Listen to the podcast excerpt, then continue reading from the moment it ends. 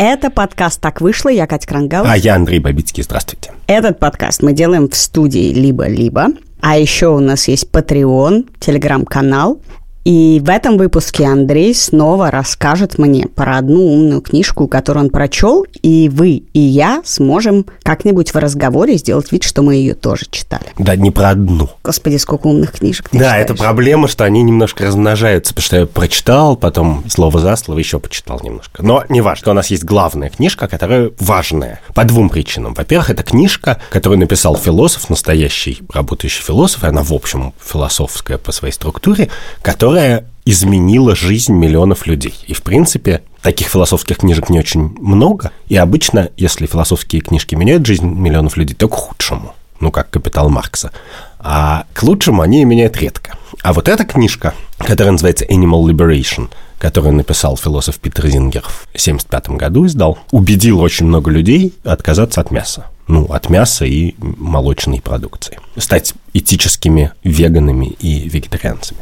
А вторая причина, почему мне хотелось сегодня про эту книжку рассказать, состоит в том, что, как известно, ты не считаешь эту тему темой. Ну, у меня есть несколько темных пятен э, в моих этических интересах, и в том числе мне кажется, что история зоозащитников, она такая дико острая, и при этом совершенно меня не задевает. И экология, и зоозащитники, при том, что я очень люблю природу и зверушек. Мне стыдно за это просто, на всякий случай. Мне сразу стыдно. Это дисклеймер, Да, да. это дисклеймер. Я тоже могу так сказать. Но есть и третья причина, на самом деле, и ты ее знаешь тоже, что я работал зоологом долго в своей жизни. Да, и ты знаешь, в каком шоке мы все пребывали, когда узнали, что когда ты ездишь в какие-то свои экспедиции, а ты занимался сусликами, Да. то ты, чтобы пометить их, отрезал им пальчик. Ну, фалангу.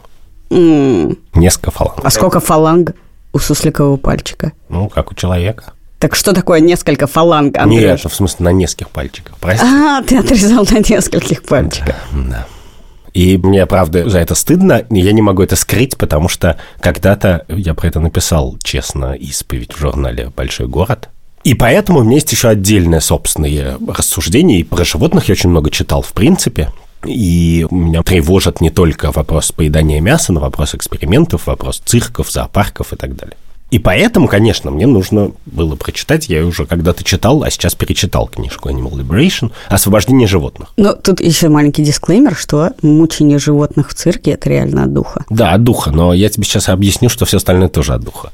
Она вышла по-русски, ну, в смысле, она давно переведена на русский какими-то энтузиастами, но вот сейчас она еще вышла в издательстве «Синдбад», вот, но я ее из принципа перечитал по-английски, потому что издательство «Синдбад» перевело английское слово «спешиесизм», специесизм, как «ведизм». И слово «ведизм» я не могу смотреть напечатанным на бумаге, видеть, поэтому я не смог читать русский перевод, хотя он кажется ничего в целом в остальном. Это первая книжка, кажется, про которую ты рассказываешь, которая переведена на русский. Мы ее разыграем в телеграм-канале. Да, отлично. Итак, книжка очень простая, она очень просто устроена. Она начинается с нескольких простых принципов, которыми ты, может быть, согласишься. Сингер спрашивает, есть ли какая-то грань между животным и человеком, в смысле, в какой степени мы должны учитывать их интересы и права, когда мы принимаем решения. И говорит, но есть очень простая вещь, которая точно объединяет животных и людей. Это способность чувствовать удовольствие и, главное, страдание. Мы не знаем, животные умны, не умны, умеют они коммуницировать, обладают сознанием или нет. Про большую часть мы уверены, что нет, про кого-то не знаем, но мы точно знаем, что они могут страдать. И это важно. Почему мы знаем, что они могут страдать? Ну, потому что, во-первых, мы сами это знаем. Ты вот понимаешь, что твоя собака, если ей больно, и больно, а не она просто робот, который изображает мимически, как будто ему больно. Но благодаря дарвинизму у нас есть, кстати, удивительно точный способ это понять. Потому что боль собаки эволюционно это такая же боль, как боль человека. Мы понимаем, что у нее вот те же области мозга есть, они точно так же устроены. И было бы странно предположить, если бы боль собаки не была болью человека. Дальше Зингер говорит, окей, я говорю Зингер, потому что он из Австрии, но вообще-то он, конечно, наверное, скорее Сингер, потому что всю жизнь прожил в Австралии. Он говорит, окей, животные точно могут страдать, точно так же, как мы. И я, не, говорит, не предлагаю, чтобы у них были такие же права, как у людей, потому что их потребности совсем не такие, как у людей. Я считаю, что их интересы надо расценивать на тех же весах, что и интересы человека. Просто эти интересы, они где-то ограниченней. Ну, в смысле, собаке не нужна библиотека, это не входит в ее интересы. Кстати, моей собаке, которая жрет книги, может быть и нужна. Ну, может быть. Но и маленьким младенцам не нужна библиотека, если они ее не жрут. Мы же, тем не менее, учитываем их интересы. Они не могут поддержать беседу о правах животных, но мы учитываем их интересы. Мы стараемся, чтобы им было не больно, чтобы у них была еда, чтобы у них была игрушка и так далее. И совершенно не обязательно обладать интеллектом, чтобы твои интересы имели смысл как понятие. Ну, чтобы мы, по крайней мере, уважали или оберегали твои чувства, не считали их неважными. Да. И самое важное, на чем построена аргументация Сингера, это фраза такого великого утилитаристского философа Бентома, который говорил, обсуждая права животных, неважно, есть ли у них сознание и умеют ли они говорить, важно, могут ли они страдать. Если кто-то может страдать, то мы, конечно же, должны стараться, чтобы он страдал меньше. Потому что его страдания, в общем-то, весят совсем как наши, сказал бы Сингер. И то, что эти страдания реальные, по крайней мере, мы с тобой принимаем. Но мы понимаем, что животное по-настоящему страдает, по крайней мере, от боли. И это философское видение, которое немножко упростил. Дальше Зингер говорит, окей, а теперь давайте посмотрим, как происходит на самом деле наше обращение с животными. Давайте посмотрим на две области. На эксперименты с животными и на пищевую индустрию. Про пищевую индустрию, может быть, ты этого не знаешь, но если ты этого не знаешь, то это в некотором смысле твой выбор. А директор франковского зоопарка Гржимик сравнивал неосведомленность немцев о том, как устроены мясные фабрики, с неосведомленностью немцев, сама знаешь о чем. Мы сегодня не произносим этого вслух. Потому что, конечно, это огромные конвейер унижения и смерти. И дело не в том, что животных убивают, потому что это отдельный сложный вопрос. Но вообще-то в картине мира Зингера и в его теории само по себе убийство может быть не так страшно, как мучение перед ним. Потому что мы не понимаем, например, есть ли у животных осознанный страх смерти, и можно ли их убить безболезненно и мгновенно, и, в принципе, эвтаназия бывает у людей. Он говорит, про смерть мы не будем говорить, мы будем говорить только про мучение. И дальше он рассказывает про то, как устроена эта жизнь, что вот цыплята, которых растят на еду или на яйца, у них всех отстригают клювы, чтобы они друг друга не клевали, а клюют они друг друга из-за стресса, скорее всего. У поросят отрезают хвосты, их набивают в клетки, где они не могут пошевелиться. Их не убивают с первого раза. Их кормят на убой. Как пишет Сингер, индейку откармливают с такой скоростью, что если бы человеческого младенца так откармливали, он бы весил сотни килограмм к двум годам жизни. Что довольно пыточно само по себе, но потом их еще убивают прямо физически пыточным образом. Ну, их убивает специальная машина конвейерная, которая не всех убивает сразу. Это месиво из крови, ужаса, страха и боли. И это более-менее везде. Чем больше этих подробностей он рассказывает, тем хуже становится. Например, Сингер знаменит тем, что когда он в Принстоне учит студентов, он им под День Благодарения рассказывает, как устроено размножение индейк. Потому что у индейки, которая едят на День Благодарения, у нее должна быть очень большого размера грудь, чтобы ее можно было есть. И грудь от такого размера, что индейки коммерческие теряют способность спариваться естественным образом, поэтому их спаривает такой робот – который, значит, их берет и совмещает нужным образом, чтобы они могли размножаться. А скажи, сам Зингер был веганом? Сам Зингер большую часть своей жизни, с 70-х годов, да.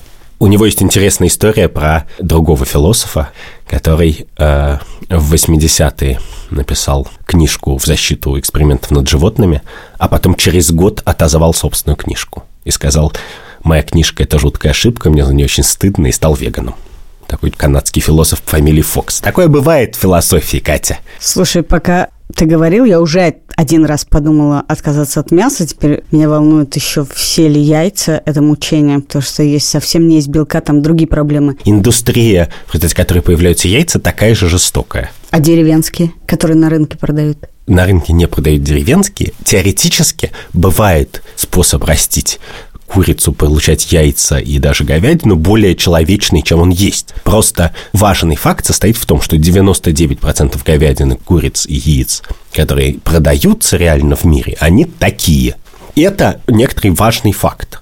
И я сейчас немножко даже смазываю историю мучений как бы в коммерческой мясной продукции, Потому что, во-первых, про это очень много книжек и фильмов сейчас уже на Netflix. А во-вторых, на самом деле меня поразило, и я думаю, что тебя поразит, его история про эксперимент с животными. Вот бывает, что ты прямо читаешь что-то, и оно тебе как лазерной указкой в глаз, и ты прямо так вот делаешь. История это такая. Как ты понимаешь, животных очень много используют для экспериментов. Для начала военные. И Зингер долго рассказывает, например, про такой эксперимент, как, значит, в какой-то момент военные в холодную войну решили выяснить, после какой дозы радиации пилот не может управлять самолетом. Ну, на случай, если все разбомбят ядерными боеголовками Америку, а надо лететь мстить. Значит, эксперимент проводили так. Взяли кучу-кучу шимпанзе и били их током, пока они не научились джойстиком управлять симулятором самолетным. Ну, типа платформой, которая симулировала самолет. То есть сначала их сажали туда и били током, пока они не научатся хвататься за джойстик, потом били током, пока они не научатся выравнивать джойстиком платформу и так далее. А потом, когда они это научились делать, стали их облучать радиацией, чтобы посмотреть, когда они перестанут держаться за джойстик, потому что они уже умерли от радиации. Жесть Такой, да, очень важный и нужный эксперимент, кстати, которого огромное количество умных обезьян получило около тысячи ударов током только в процессе обучения, а потом их еще и убивают радиацией. Полковник, который отвечал за эту работу, он как-то пришел к своему начальнику и говорит, слушайте, чуваки, я не могу этим больше заниматься, и честно говоря, а, это были не шимпанзе, это были резус, резусы, макаки. И честно говоря, мне сложно представить, чтобы в установке атомной войны генеральный штаб принимал решения, основываясь на каких-то наших данных, графиках, полученных на резусах. А его начальник ему сказал, нет, это очень ценные данные, и главное, генштаб никогда не узнает, что они получены на резусах. Вот. После этого полковник ушел, и это повторяющаяся тема. Очень многие люди, которые участвуют в этом, уходят и становятся противниками экспериментов над животными. Да, еще у Сингера есть много историй каких-то, даже уже они просто занимают там один абзац про каких-нибудь биглей, которых покупают 500 штук и травят э, химическим оружием, чтобы посмотреть, как это на них отразится там, и так далее. Такого рода вещи. Бигли и собачек? Да, собачек. Но там есть один эксперимент, который меня совершенно поражает. Вот ты же знаешь, что детям нужна мама. Да.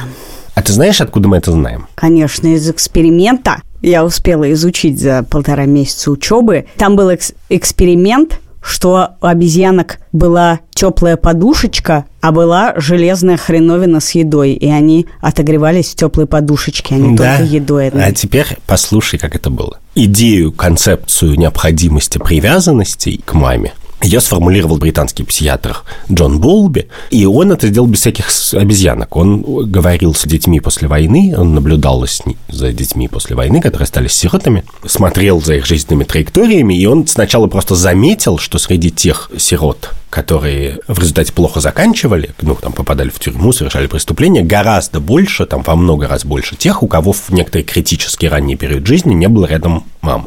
Он для этого никого не мучил, он вот сделал такое открытие, глядя вокруг себя.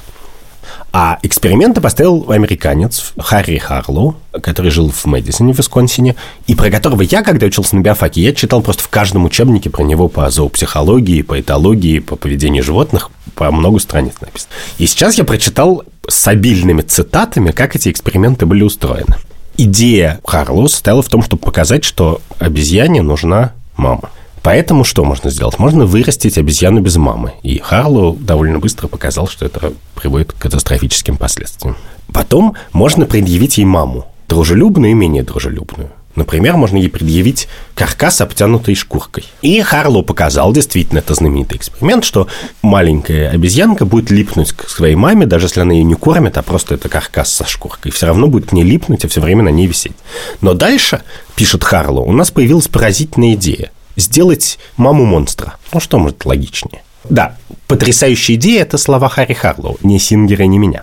И они стали придумывать мам монстров. Ну, например, каркасик, обтянутый шкуркой, как обезьянка, но только он с сильным потоком воздуха сдувает себя малыша. Малыш не залезает, цепляется, а он его сдувает. Этого нам не рассказывали. Да, малыш падает на пол, ударяется, залезает обратно и прижимается к маме, она его сдувает.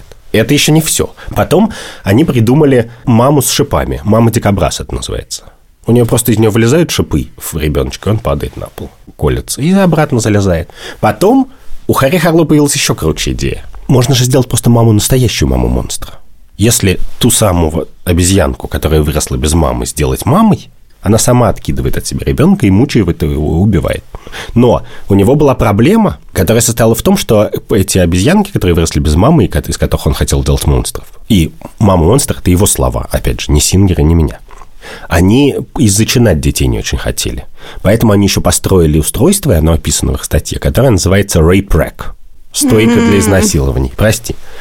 И когда Джон Боулби, тот самый психиатр, с которого как бы пошли эти работы, приехал в Висконсин посмотреть на эксперименты Харлоу, он спросил его, зачем вы делаете обезьян-психопатов? У вас в лаборатории больше обезьян-психопатов, чем на всей поверхности Земли. И это правда. Он производил психопатов. Но это еще не все. Закончив эксперимент с мамами, Харлоу еще придумал, у него было еще несколько потрясающих идей. Он их называл говорящими названиями. Например, колодец отчаяния.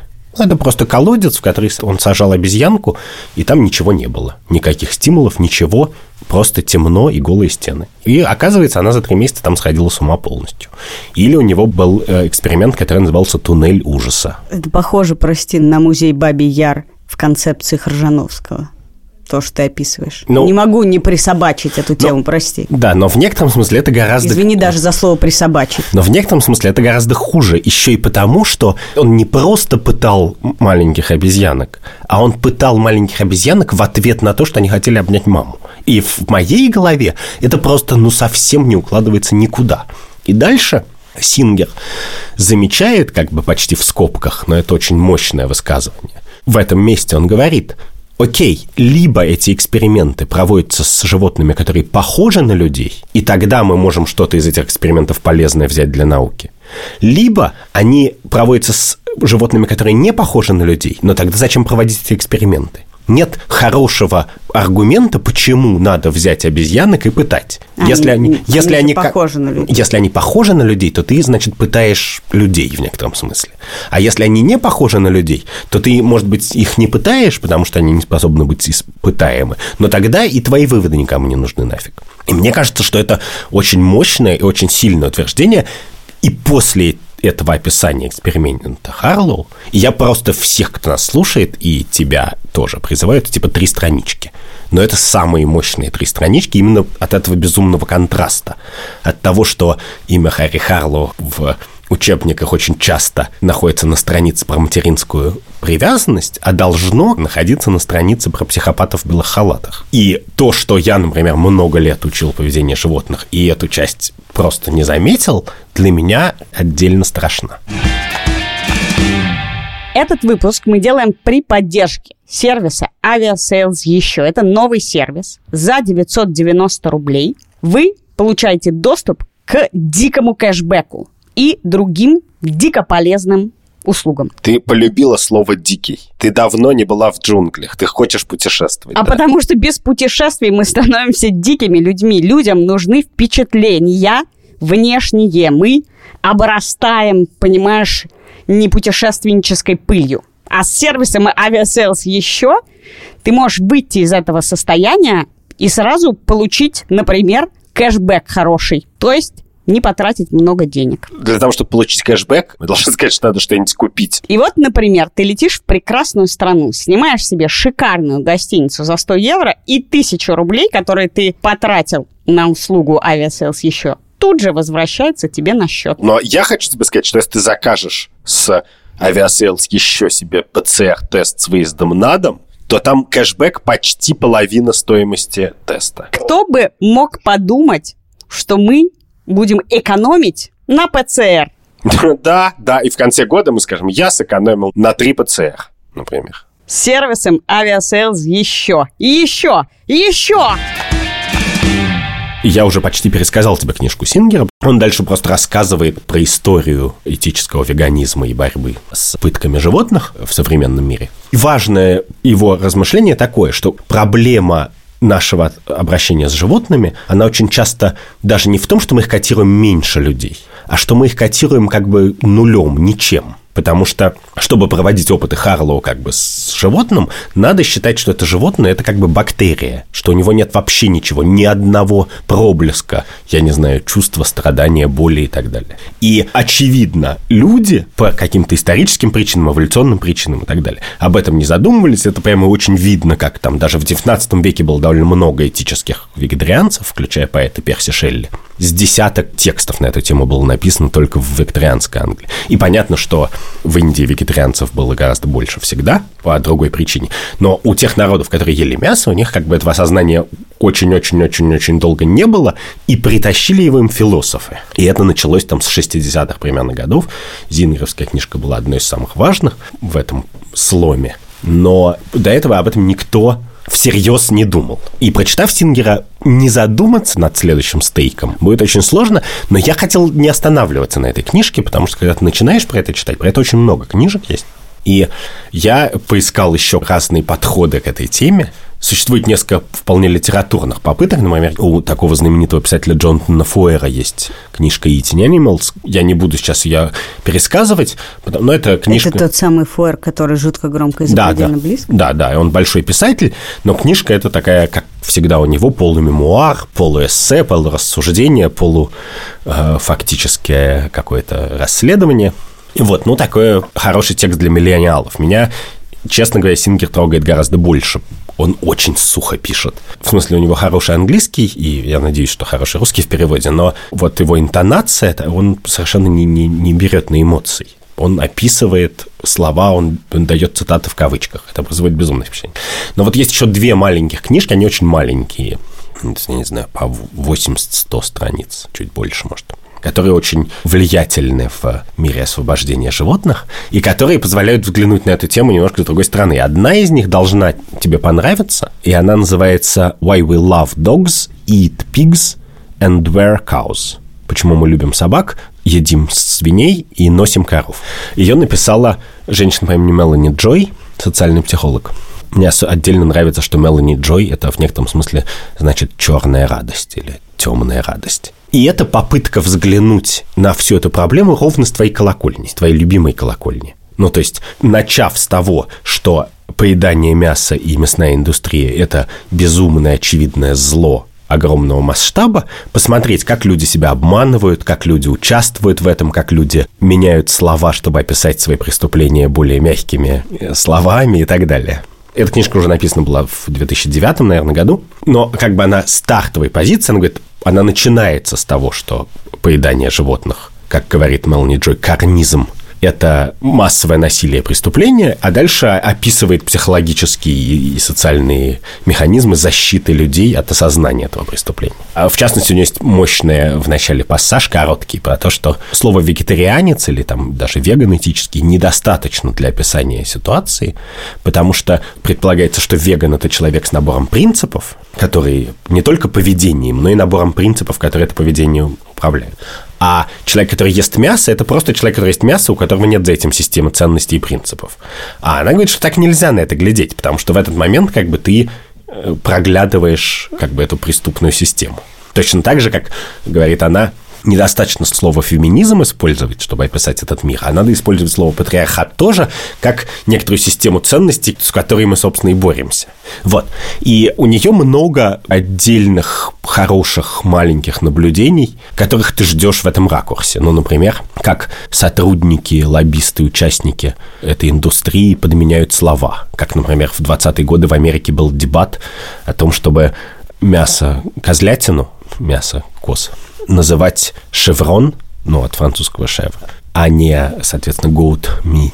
Чтобы не ассоциировать? Да, потому что когда ты говоришь pork, то ты не представляешь себе как бы свинку, это, это просто кусок свинины. Но сотрудники индустрии, как показывает Джой, они, сотрудники отрасли, наверное, лучше говорить, они это всегда понимали и пытались подменить слова, и в частности слова, которые описывают их работу. Ну, например, она приводит какие-то выступления на конференциях, где предлагается отрезание клюва называть, э, я не знаю, настройкой клюва или что-то в таком духе. А, кстати, это важная история для того, чтобы объяснить, почему разные группы борются против каких-то слов, типа говорить геи, а не гомосексуалисты. Ну что, слова имеют значение. Ну да, слова везде имеют значение. То есть тут даже важнее другое. Важно, по каким внешним признакам ты можешь понять, что творится массовая несправедливость. Потому что люди стесняются и пытаются подменить слова. Или потому что участники сходят с ума. И у нее есть истории про людей, которые работают на этих бойнях, и которые говорят, что они буквально описывают, как ты начинаешь полностью разодушевлять животных, начинаешь их не просто убивать, а убивать с отдельной жестокостью, потому что, я не знаю, эта корова на тебя косо посмотрела и так далее. То есть она прямо приводит какие слова и наблюдения людей, которые от первого лица описывают, как они на самом деле сходят с ума, как они погружаются в пучину насилия. И это вот и есть вопрос. Погляди, если ты смотришь на Марсе, например, и хочешь понять на Марсе как бы обычное нормальное общество или какой-то, значит, насильственный тоталитарный ад, то ты можешь это понять по косвенным показателям, как бы пьют ли я не знаю, полицейские в этом обществе бутылку водки в день, как бы, я не знаю. Пытаются ли они подменять слова и так далее.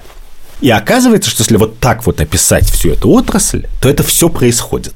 То есть там буквально есть как бы пропагандистское усилие на подмену слов, буквально есть большой психологический груз, который можно описать. Ну, кроме этого, Мелани Джо еще цитирует миллион всяких экспериментов социальной психологии, которые ты лучше меня знаешь и которые мы с тобой не любим. Но это уже даже не важно. Мне просто показалось интересным, что, что это такой способ понять, что происходит что-то не то, не зная даже, то оно или не то. Понимаешь?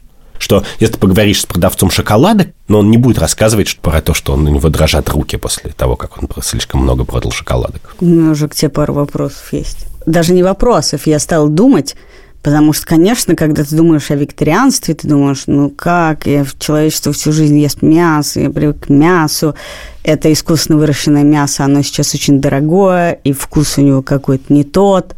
А потом я думаю, что когда я была во Вьетнаме, то для меня была абсолютная дикость мысль о том, чтобы съесть черепашку и даже этих каких-то кузнечиков с арахисом, вставленным в задницу.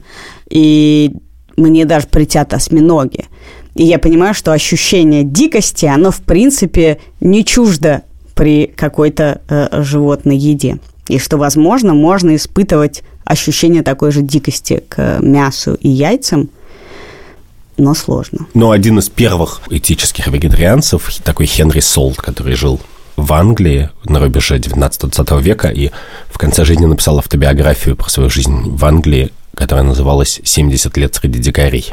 Он такой реформатор и вегетарианец. Он говорил, и это повторяющаяся тема, что как бы чтобы заставить себя жрать мясо, ты должен его термически обработать, не потому что это вкуснее и лучше усваивается, а потому что тогда это не выглядит, не как будто ты каннибал, да. Хотя люди едят уже эти тартары и всякое такое.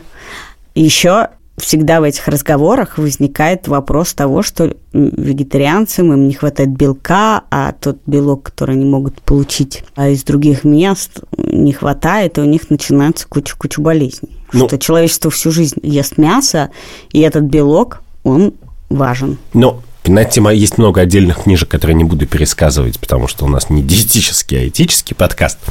Но, в принципе, понятно, что в современном мире нет такой проблемы, что, как бы, если ты откажешься от мяса, ты и рыбы, ты... А рыбы тоже страдают. Ой, от рыбы страдает, и главное, что методы вылова рыбы таковы, что... А и корка?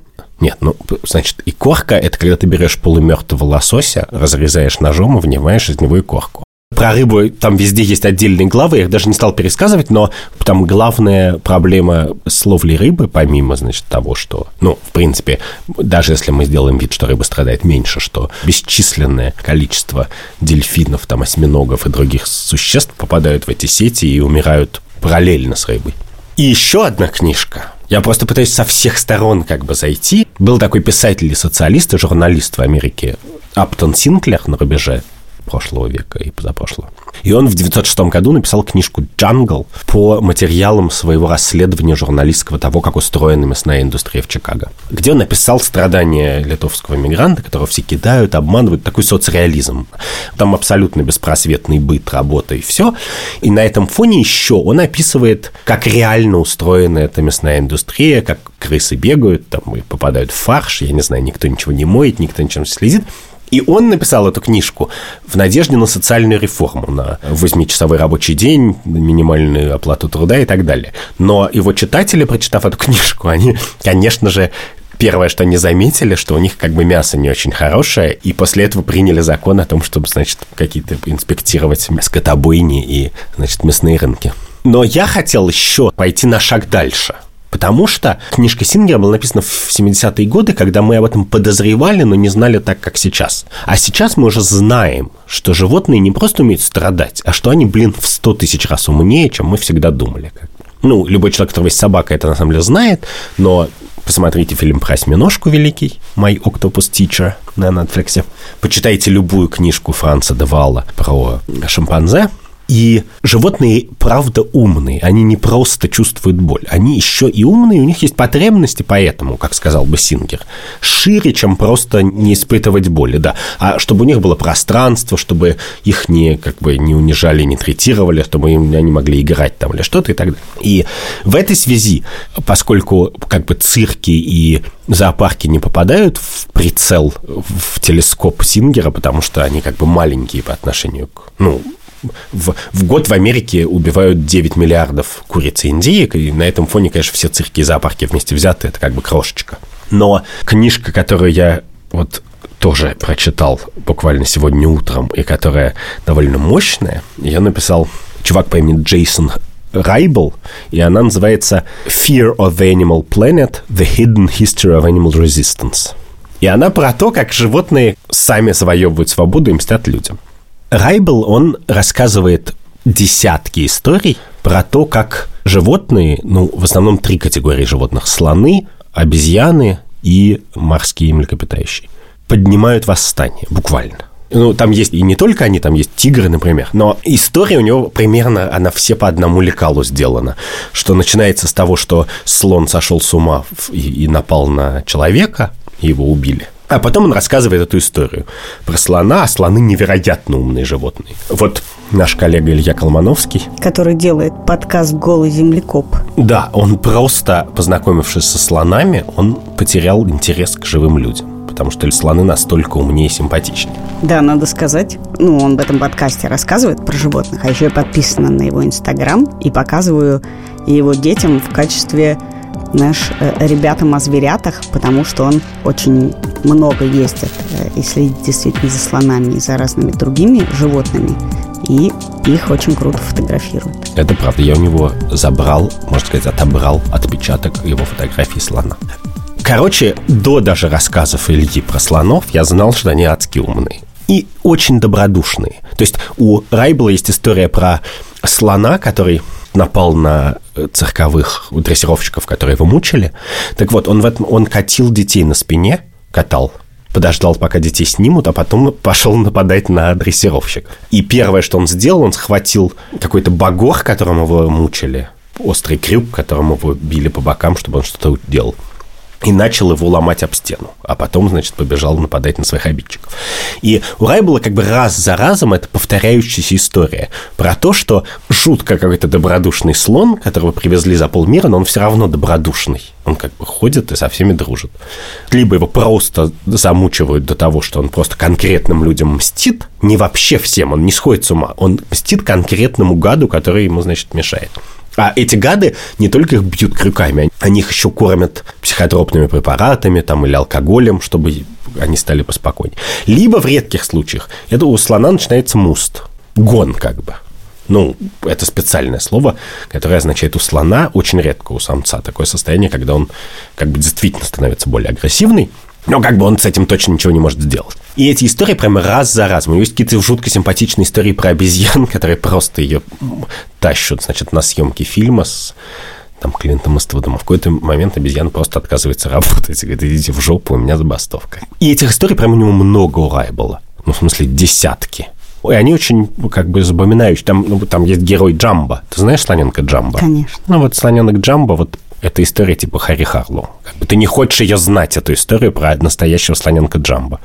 Слушай, у меня вопрос к тебе про мясо, потому что, конечно, заставил меня про это думать. Что ведь в первобытном обществе люди не ели людей, но ели животных, хотя жили они примерно все в одной среде. Да. Почему люди, когда явно они не задумывались о чувствах ничьих, а задумывались о выживании, людей не ели, а животных ели. Животные тоже не любят быть каннибалами. Ну, в смысле, каннибализм есть у животных в разной степени, у разных, но Ты не то, сам жрешь мясо.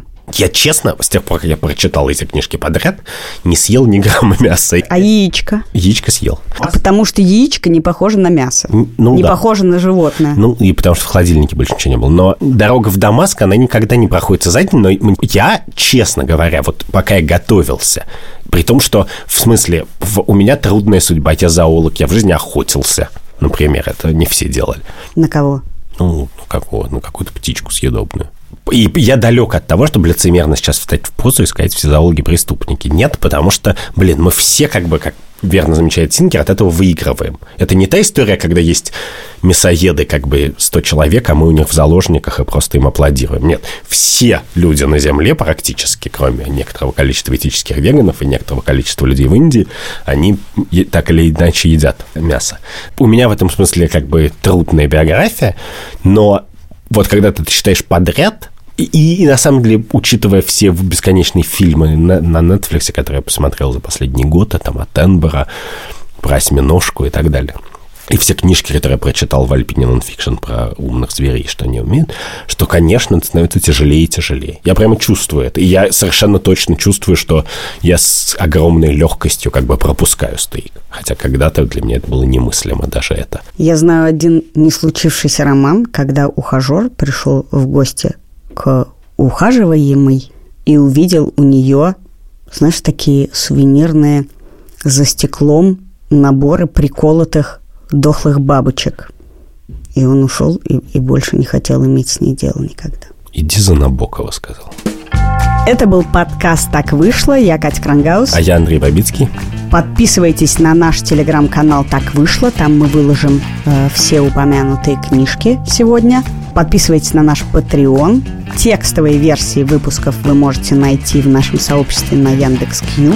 А этот выпуск в студии «Либо-либо» мы сделали вместе с редактором Андреем Борзенко Звукорежиссером Эльдаром Фаттаховым. и продюсером Кириллом Сычевым. Пока! Пока.